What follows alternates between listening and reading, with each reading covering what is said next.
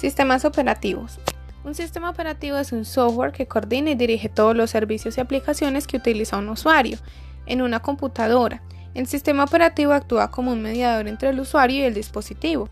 Por eso es el más importante y fundamental. Esto se trata de programas que permiten y regulan los aspectos más básicos del sistema. El sistema operativo es también el encargado de dirigir y controlar el hardware de un dispositivo. Los sistemas operativos más utilizados son Windows, Linux, OS2 y 2. Un sistema operativo también consiste en interfaces gráficas, entornos de escritorio, gestores de ventanas que brindan al usuario una representación gráfica de los procesos en marcha. Componentes de un sistema operativo.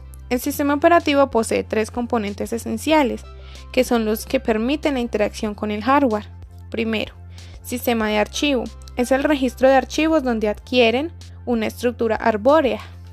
Segundo, interpretación de comandos se logra con aquellos componentes que permiten la interpretación de los comandos que funcionan comunicando las órdenes dadas por el usuario. Tercero, núcleo. Permite el funcionamiento en cuestiones básicas como la comunicación, entrada y salida de datos y gestión de procesos y la memoria.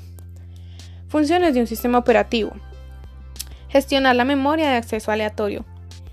Ejecutar las aplicaciones designando los recursos necesarios. Administrar el CPU gracias a un algoritmo de programación Direccionar las entradas y salidas de datos, administrar información para el buen funcionamiento del PC, dirigir las autorizaciones de uso para los usuarios, administrar los archivos. Características de un sistema operativo. Es el intermediario entre el usuario y el hardware. Es el necesario para el funcionamiento de todos los computadores, tabletas y teléfonos móviles. Otorga seguridad y protege los programas y archivos del ordenador. Está diseñado para ser amigable con el usuario permite administrar de manera eficiente los recursos del ordenador. La mayoría requieren del pago de una licencia para su uso.